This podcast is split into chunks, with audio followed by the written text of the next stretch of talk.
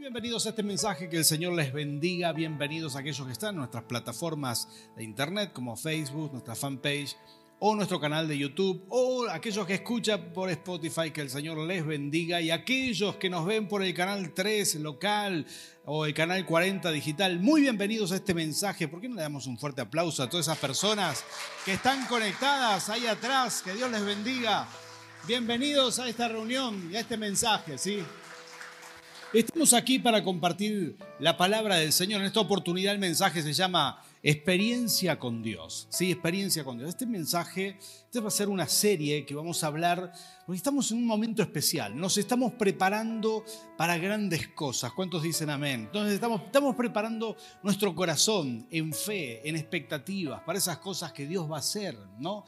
Planes que Dios tiene con nosotros. Nosotros estamos a contramano del mundo, ¿no? En el mundo hay guerra, hay expectativas de cosas malas. En nuestro país hay expectativas de, problemas financieros, pero nosotros tenemos expectativas de bendición de lo alto. ¿Cuántos dicen amén? Por eso vamos a contramano, porque tenemos fe y esto nos hace totalmente diferente. Nos mantiene animados, nos mantiene bendecidos. Em, yo no sé si habrá alguien aquí que esté familiarizado con, con esto de, plantar plantitas en el jardín o hortalizas. ¿Alguno de ustedes tiene una quinta en su casa? ¿Habrá alguien aquí presente? ¿No? Quizás alguien está conectado. ¿Quién tiene? A ver, ¿a dónde? ¿A dónde? ¿Me levantaron la mano por ahí?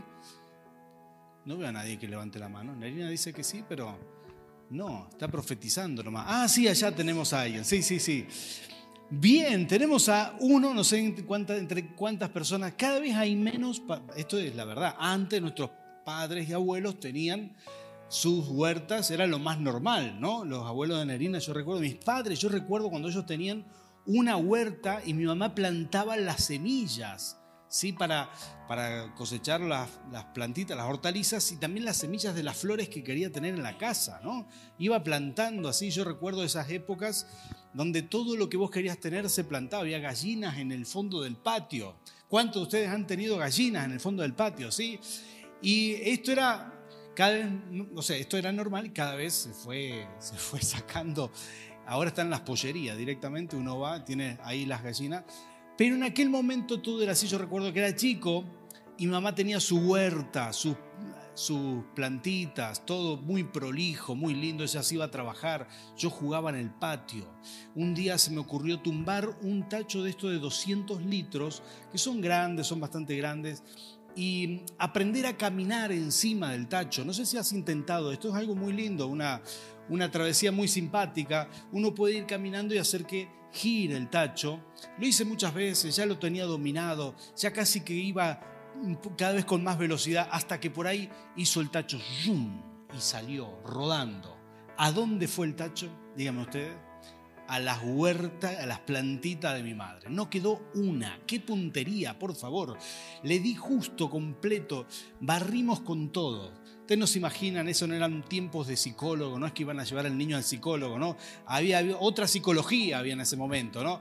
Nunca más toqué esa huertita pero aprendí, ¿verdad? Y de ahí es como que tengo una negación con las plantas. Yo le digo, Nerina, algún día vamos a aprender que esto, pero todavía no sé, no me recupero, no se le da, no se nos da esto de la... Digo, algún día vamos a aprender esto, este arte de poner una semilla y que crezca. Qué maravilloso. La gente que entiende, acá hay gente que nos está arreglando el césped en la iglesia, entiende de qué, qué tiempo hay que sembrar, qué semilla, a qué profundidad la tierra, qué clase de semilla va con la tierra. Esto es maravilloso, ¿no?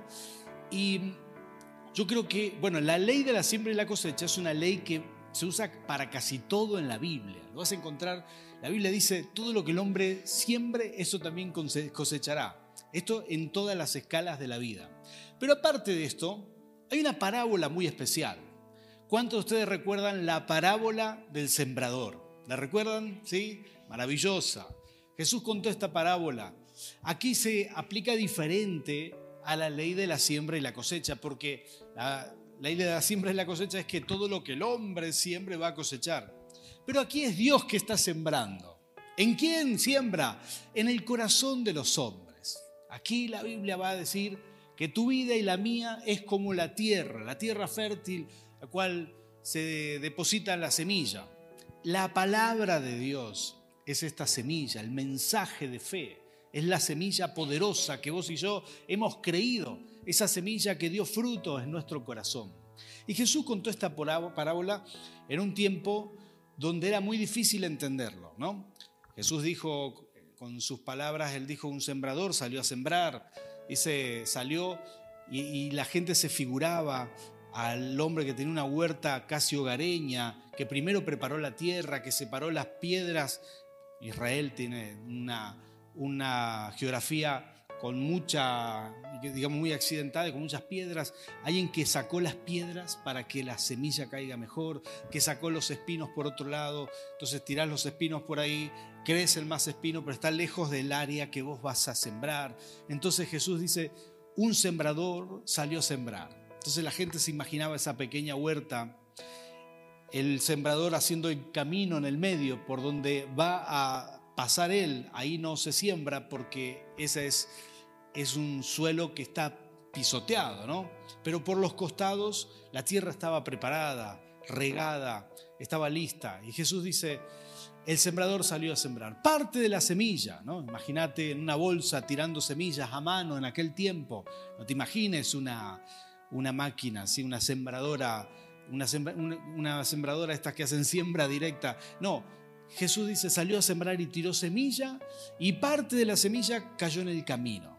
Otra parte cayó entre las piedras y otra parte cayó entre los espinos. ¿sí?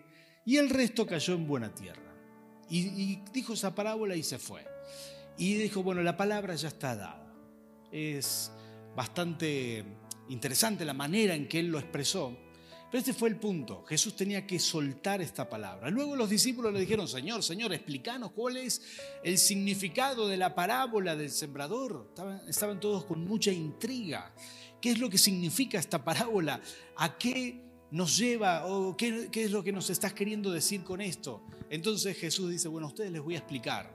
Les voy a explicar por qué necesitan entender estas cosas. Y el versículo 18, voy a leer Mateo capítulo 13 pero desde el versículo 18, dice así la palabra del Señor. Dice, dice, escuchen lo que significa. Este era solo para los discípulos, no se lo dijo a todos los que escucharon esta parábola en aquel tiempo. Los discípulos eran los privilegiados. Es decir, que vos y yo hoy somos privilegiados por tener esto. ¿eh? Y dice, escuchen lo que significa la parábola del sembrador. Cuando alguien oye la, perdón, la palabra acerca del reino y no la entiende. Escuchen esto, la palabra acerca del reino. ¿Te ha pasado compartir la palabra con alguien? Compartir el mensaje. Alguien te dice, ¿a qué iglesia vas? ¿A cuántos les ha pasado esto? Vos le decís, no, yo voy a la iglesia Jesucristo Plenitud de Vida, ahí en tal calle, en tal lugar, estoy yendo a una casa de bendición. Ahí comenzás a hablar del reino. Estas son las palabras que tienen poder para transformar una vida. Ahí comienza. Ahí vos no te das cuenta, pero hay una tensión espiritual. Ahí se desata una guerra espiritual. Así que Jesús explica esto. Porque esa persona que está escuchando lo que vos vas a decir, cuando estás a punto de decir, no, lo que pasa es que yo conocí a Dios, que Jesús salvó mi vida, que soy una nueva persona, ¿cuántos se animan a hablarle así a otras personas? ¿sí? ¿Ya lo has hecho? Esto es maravilloso, produce cambios extraordinarios en, otras personas. Y este es el mandato del Señor para todos, ¿sí? Ahí es cuando ustedes dicen, amén, pastor, gloria a Dios. Tomo la palabra. Y es que esa es la palabra del reino. Esta es la semilla. Dios siembra a través de tu boca. La siembra de esta semilla por todos lados. Y ahí estaba Jesús explicándole a los discípulos, diciéndole, diciéndole, bueno, no, es que cuando Dios suelta esta semilla y alguien escucha, suceden estas cosas. Y me va a mencionar cuatro cosas Jesús. Dice, cuando alguien oye la palabra acerca del reino y no la entiende, viene el maligno y arrebata lo que se sembró en su corazón. Está en la semilla sembrada junto al camino. Por favor, diga conmigo, junto al camino. Y sigue diciendo, el que recibió la semilla que cayó en terreno pedregoso es el que oye la palabra e inmediatamente la recibe con alegría, pero como no tiene raíz, dura poco. Cuando surgen problemas o persecución a causa de la palabra, enseguida se aparta de ella. El que recibió la semilla que cayó entre espinos es el que oye la palabra, pero las preocupaciones de esta vida y el engaño de las riquezas la ahogan, de modo que ésta no llega a dar fruto. Pero el que recibió la semilla, que cayó en, buena, en buen terreno, es el que oye la palabra y la entiende.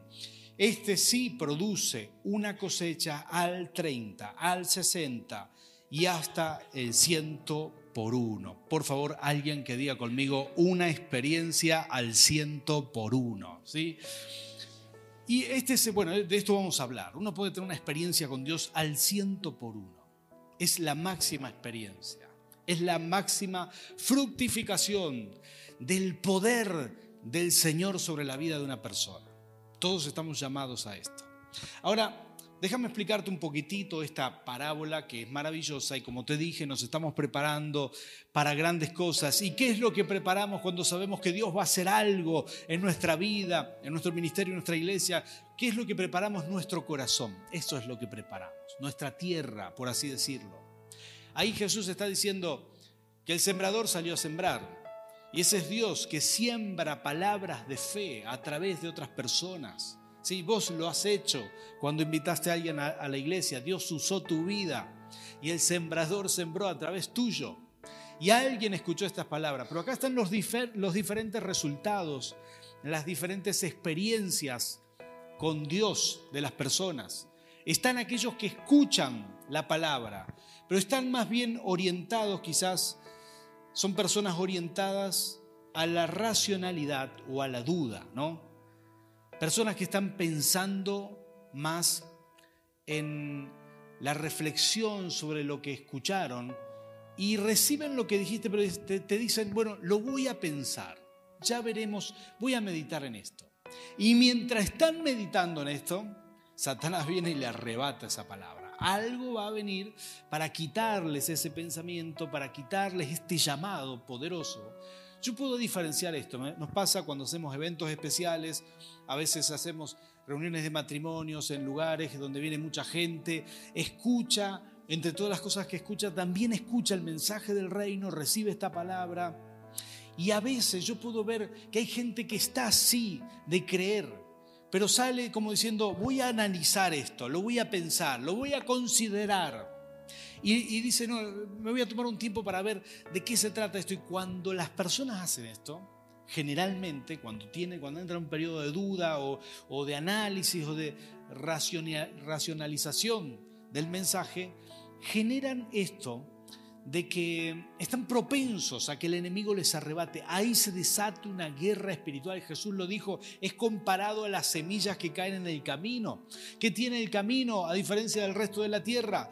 Que es tierra que está pisoteada, tierra que no, digamos, tierra en donde la semilla no puede calar profundo. Es fácil que los pájaros pasen y de un, revuelo, de un vuelo rasaz, eh, rasante se, se, se roben la semilla y salgan. ¿Sí? Muy sencillo para los pájaros. Les es fácil, se la está regalando, ¿sí? Y cuando una persona recibe una palabra, sea de, cualquier tipo, ¿eh? a veces hay palabras proféticas, a veces hay palabras de poder, que uno las racionaliza, uno las pasa por mucho análisis, dice, voy a pensar, no, será porque me dijeron esto, será porque me vieron la cara de triste y por eso me profetizaron. Y uno empieza a racionalizar las cosas, inmediatamente el enemigo va a entrar, va a arrebatarte esa palabra y si alguien tiene oído, que oiga lo que digo, uno tiene que atesorar las palabras que recibe. Uno tiene que creer de todo tipo de palabras, más la palabra del reino, que es la palabra de salvación la que trae salvación. Mucha gente duda y la duda te hace patinar en el barro, te hace propenso a los ataques del enemigo. El enemigo sabe quitarte de la mente estas palabras, sabe cómo yo puedo ver a la gente y darme cuenta si está dudando o no. ¿sí? La gente que recibe la palabra generalmente se quebranta con una palabra. Su vida empieza a ser modificada, como te pasó a vos, como me pasó a mí. ¿sí? Nuestras vidas fueron modificadas por la palabra. Pero no todo el mundo le pasa esto. Jesús lo explicó clarito, dijo, esta es la parábola del reino. Había mucha gente escuchando ahí. No todos tenían fe. Él tenía que soltar esta palabra. Él dijo, voy a decir lo que es, es lo que estoy viendo. Acá, acá hay un porcentaje de personas que la palabra cae como en un camino. Acá los demonios van a venir volando, van a hacerse un banquete con toda la palabra que está sembrada acá, van a robarse todo esto. Hay una parte de toda la gente que escuchaba este mensaje que estaba siendo estaba siendo vulnerada por las tinieblas, estaba siendo arrebatado el mensaje. ¿sí? Había una guerra espiritual en sus mentes, de duda, de racionalidad, de crisis. Y ahí perdían, porque claro, estaba, estaban luchando con la incredulidad. Pero había otras personas también ahí. Y Jesús dijo, este es otro tipo de personas. Y curiosamente, Él las describe como más orientadas a la superficialidad, ¿no? gente que vive las cosas muy superficiales. ¿Conocen a alguien así? Alguien que no tiene raíces para nada, que no tiene amigos más que en internet, que no tiene... Hoy hay mucha gente superficial. O sea, hay mucha gente que no tiene buenas relaciones. De hecho, nuestro mundo genera cada vez más gente superficial. Y son estrategias del enemigo para mí, ¿no? Tiene que ver con esto, con generar una sociedad que no toma, no toma compromisos serios. Gente no quiere compromisos largoplacistas con nada ni con nadie, ¿sí? por lo menos cada vez menos. Y mm, este estilo de vida, este estilo de vida hace que uno, que bueno, hay gente que por ahí dice, no, qué bien, me encanta este mensaje, pero no asume compromiso con la palabra del Señor, no hace cambios en su vida. Piensa a veces que el reino de Dios se tiene que ajustar a ellos. Y cuando esto no sucede, cuando hay una persecución, cuando alguien lo increpa, cuando alguien lo confronta por causa del mensaje, inmediatamente retroceden y renuncian a la menor discusión, a la menor discusión, eh, dejan el mensaje. ¿sí? Cuando algunas filosofías de estas nuevas que están increpando, que están desafiando la palabra del Señor en los colegios, en la calle, en la televisión, cuando una de estas filosofías están desafiando el mensaje, inmediatamente los cristianos que habían creído retroceden. Esto es impresionante. No, por supuesto, la gente maravillosa que se congrega en Jesucristo plenitud de vida, ¿verdad? Pero hay gente que es superficial y que de pronto esto le afecta tanto que decide retroceder. Estamos en un momento donde otra vez la palabra y palabras poderosas no están cayendo en buena tierra a menos que uno se prepare para ser buena tierra. Menos que uno se prepare conscientemente, que uno diga, no, yo quiero ser buena tierra. No tiene que haber, no tiene que haber en mí piedras, no puede haber esto. Yo tengo que, tengo que mejorar, tengo que limpiar, tengo que trabajar mi corazón. Como un sembrador prepara la tierra antes de, de sembrar la semilla. Y este es el, enorme desafío de hoy. En tercer lugar, Jesús mencionó este grupo de personas que están orientadas a la preocupación. ¿Conocen a alguien así? Esto me encanta. ¿eh?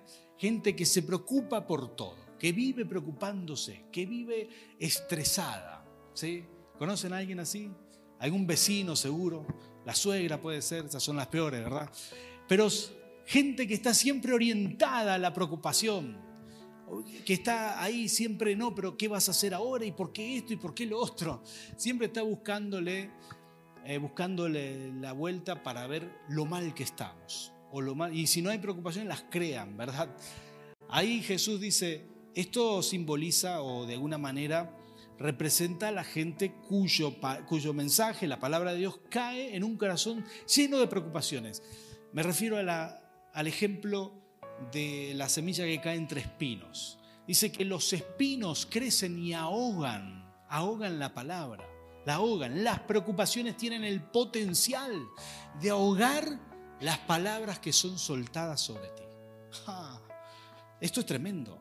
Cuando uno, mira, tenés que entender que los espinos compiten en tu alma, compiten como como, como los espinos, las preocupaciones compiten en tu alma como los espinos compiten en una tierra por los nutrientes y la humedad. Por más que tengas una buena semilla, si está lleno de espinos, son los espinos los que van a crecer porque se, se están robando los nutrientes de la tierra. Y esto sucede cuando una persona no arranca las preocupaciones de su corazón. Cuando no sabe arrancar las preocupaciones, entonces son de alguna manera, eh, las preocupaciones son las que se llevan toda tu energía, toda tu fe, se alimentan de eso. Yo quiero pedirle al Señor en el nombre de Jesús que nos ministre. Y si alguien vino aquí con preocupación, que hoy pueda decir, Padre, quiero aprender a descansar en ti. Quiero aprender porque Dios va a hacer muchas cosas tremendas. Serán soltadas cada vez más palabras de poder sobre nuestro ministerio. Cada vez más habrá, habrá mensajes de poder, habrá palabras maravillosas. La pregunta es, ¿tu corazón está preparado? ¿Tu vida está, está preparada para esto? ¿Le vas a creer al Señor o a tus preocupaciones? Porque ahí está la fe. En esto nos jugamos todo. Estas palabras que yo te estoy dando, por supuesto que el Señor me las dio a mí primero, ¿sí? Como todos los que compartimos la, la palabra del Señor aquí. El Señor nos habla de todas estas cosas. Y acá viene quizás lo que es más maravilloso. La experiencia, son distintas experiencias con Dios, ¿no? Uno tiene que aprender a sacar las piedras del corazón que representan la superficialidad, aprender a que caiga en buena tierra y no caiga en el camino el mensaje del Señor, aprender a quitar las espinas, las preocupaciones tienen ese potencial increíble de ahogar cualquier palabra. Y en tercer, en cuarto y último lugar, Jesús dijo, y este es, aquí viene quizás la parte más poderosa de esta palabra. Jesús dijo que no, que hay otras semillas que caen en buena tierra. Y esa es la mejor tierra. En nuestro país, en nuestro país, nuestro país tiene un lado cerealero. Hay muchas provincias que se dedican a los cereales. Para que ustedes tengan una idea, ¿sí? hay, existe más o menos un promedio, hay una asociación rural que saca los promedios en nuestro país de cosecha y más o menos hay un promedio cerca de 30 quintales por hectárea en las provincias cerealeras, por ejemplo de trigo, 30 quintales por hectárea, a veces depende qué año, según si hubo sequía o no, etcétera, pero suele haber, estos serían como 3.000 kilos, 3.000 kilos, ¿sí? Perdón, sí, eh, sí 3.000 kilos eh, por hectárea. Esto es lo, que, es lo que se cosecha aproximadamente. 3.000 kilos son 3 toneladas de cereales por hectárea. Para lograr 3 toneladas se siembran 60 kilos de, ese, de, de esa misma semilla. Más o menos una relación 1 a 50. ¿Sí? Una semilla, 50 semillas se cosechan. Grandioso, ¿no? Deja grandes dividendos para quienes lo siembran. Por supuesto que hay toda una inversión que hacer. Y esto se logra con la mejor tecnología, con drones, con máquinas que siembran, con siembra directa, con todo esto. Se logra hoy una cosecha impresionante con todo el trabajo que se puede obtener utilizando la mejor tecnología que nuestro país la tiene y se desarrolla bastante bien. Pero esto, lo que les digo, tiene que ver con la, con la proporción que uno siembra y cosecha. Lo que Jesús dice aquí, en esta parábola, para los que estaban escuchando, era como un, un grito fuerte de decir, hay mucho más de lo que ustedes no tienen ni idea. ¿Sí?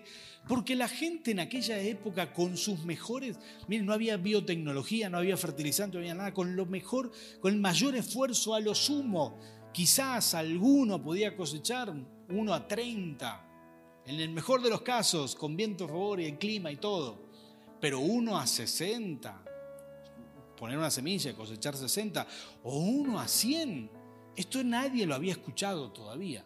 Esto es nuevo para el Señor, o sea, el Señor lo dice y era algo, algo que tenía un significado, algo que tenía una trascendencia. Jesús estaba diciendo, hay algo sobrenatural aquí hay algo que nadie logró, que se puede lograr, que tiene que ver con el ciento por uno, y ya la Biblia lo va a nombrar en otras oportunidades, ciento por una experiencia al ciento por uno, alguien que recibe la palabra y tiene un resultado extraordinario. Hay distintos niveles, los que creemos podemos tener distintas experiencias con Dios, y ahí está tu libre competencia para abrir tu corazón todo lo que quieras, y podés crecer mucho más. Muy parecido a lo que Ezequiel ve en el río de Dios Dice, y el ángel me llevó y midió 500 metros y luego otros 500 metros y luego ya no se podía tocar el, piso, uno se sumergía, el río era profundo. No hay límite, el que quiere sumergirse más en el río de Dios solamente tiene que estar dispuesto a pagar el precio. Y cuando uno ya avanzó, Dios le habilita otros 500 metros más. Pero de esto se trata, de, tener una experiencia cada vez mayor con el Señor, una experiencia cada vez más desafiante, de asegurarnos que en nuestro corazón no existan, no existan em, espinos, no existan piedras, que nuestro corazón esté preparado y que nuestra vida sea una tierra fructífera para las palabras que Dios está dando, para el poder que Dios está derramando. Voy a pedir a los adoradores que pasen por aquí y empiecen a adorar suavemente al Señor. Pero quiero decirte esto, quiero darte este, este mensaje, esta palabra del Señor, y quizás tiene esta finalidad. Estás siendo desafiado a creer al Señor, a creerle en todo. Y en la medida que vos le creas, así será el rinde de lo que coseches. ¿sí? En la medida que esa palabra fructifique en ti, ¿sí? a la medida que vos abras tu corazón va a fructificar y así será el rinde, así va a crecer.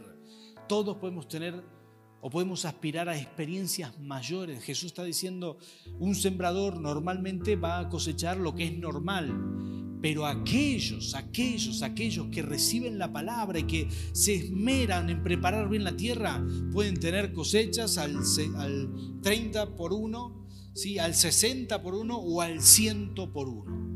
Hay personas que pueden más. Y este es el desafío que yo te traigo esta es la palabra que yo te dejo. Yo sé que Dios nos está llamando como ministerio, como iglesia, a ir por más. A que las palabras tengan un rinde mayor, tengan otro poder. ¿No te gustaría acaso? ¿No te, no te, no te agradaría acaso que esas palabras que Dios te dio desde hace mucho tiempo se cumplan y traigan grandes frutos a tu vida? ¿No te gustaría ¿Acaso que las cosas que Dios habló empiecen a cumplirse en esta temporada? Bueno, tiene que ver con la tierra, no tiene que ver con la palabra.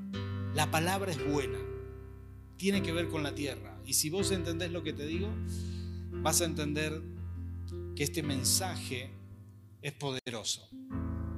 Porque hemos dicho, ¿y qué pasa con la palabra? La palabra es buena, la semilla del Señor no falla. Hay que trabajar la tierra. Hay que trabajar la tierra. Hay que trabajar el corazón. Hay que trabajar. He visto gente que se esforzó por trabajar la tierra. Alguien me puede decir, pastor, ¿cómo lo hago?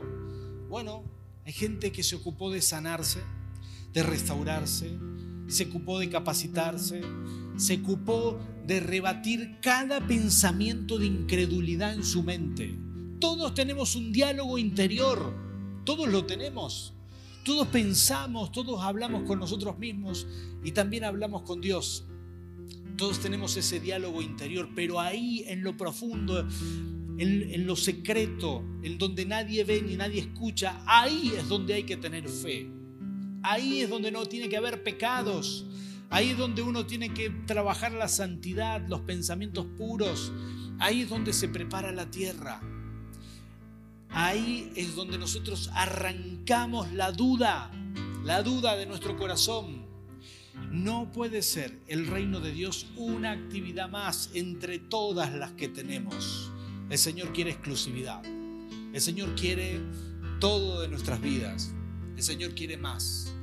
Y en la medida que, que perfeccionamos nuestro interior, de esa manera entonces la palabra tiene poder en nosotros. La palabra no falla, la palabra es poderosa, la palabra transforma, las palabras del Señor se cumplen, tienen mucho poder.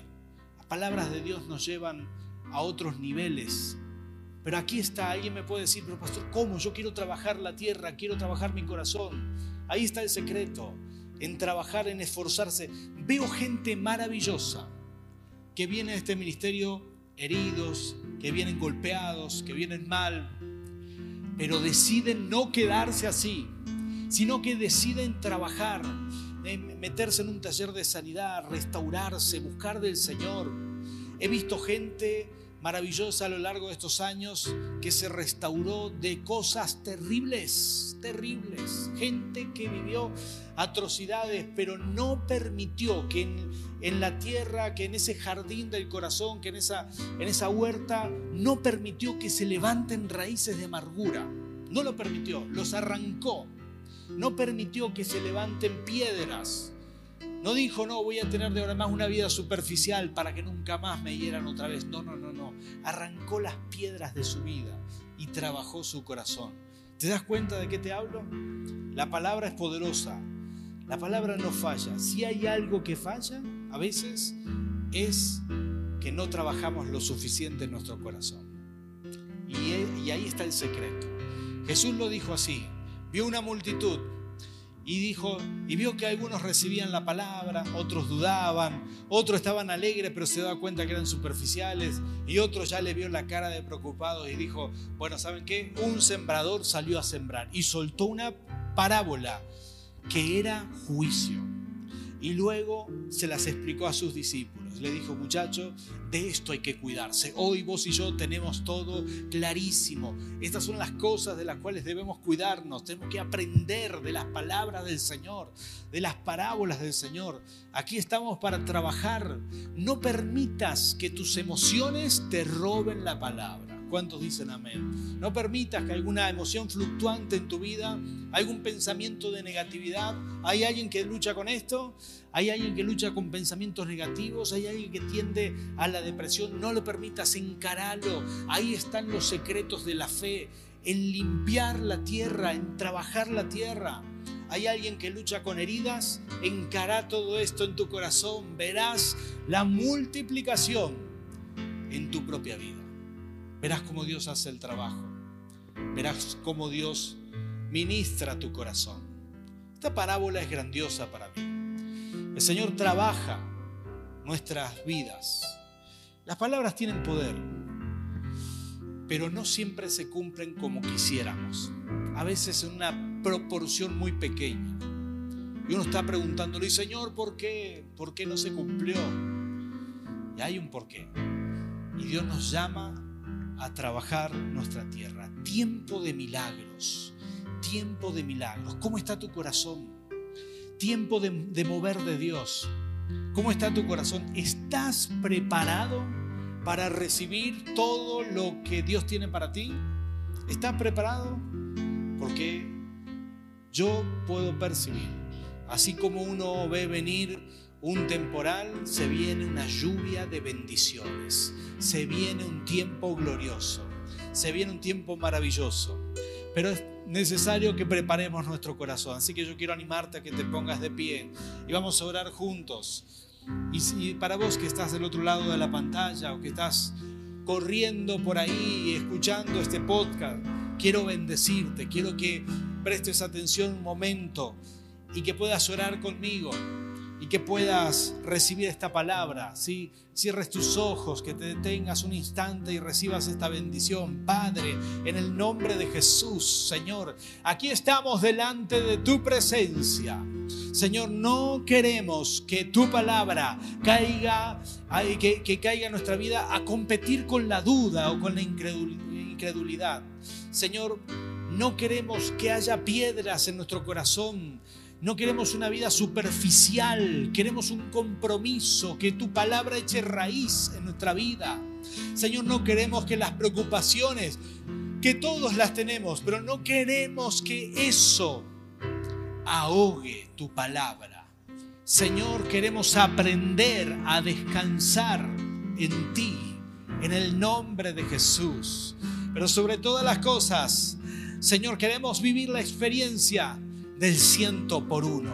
Ahora que sabemos que hay más, ahora que sabemos que se puede más, ahora que sabemos que hay mucho más y que en gran parte depende de, nosotros, Señor, queremos vivir esa experiencia al ciento por uno, una relación contigo fuerte, una relación que dé un resultado extraordinario, el ciento por uno.